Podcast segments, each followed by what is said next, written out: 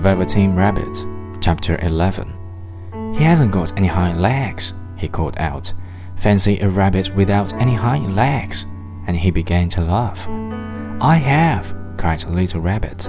I have got hind legs. I am sitting on them. Then stretch them out and show me like this, said the wise rabbit. And he began to whirl round and dance, till the little rabbit got quite dizzy. I don't like dancing, he said. I'd rather sit still. But all the while he was longing to dance, for a funny new tickly feeling ran through him, and he felt he would give anything in the world to be able to jump about like these rabbits did.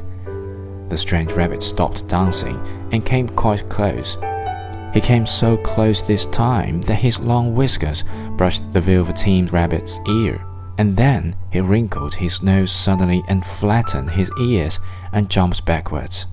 He doesn't smell right, he exclaimed.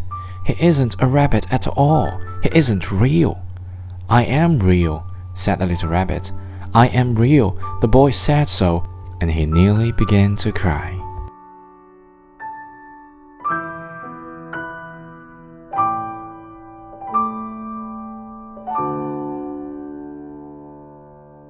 you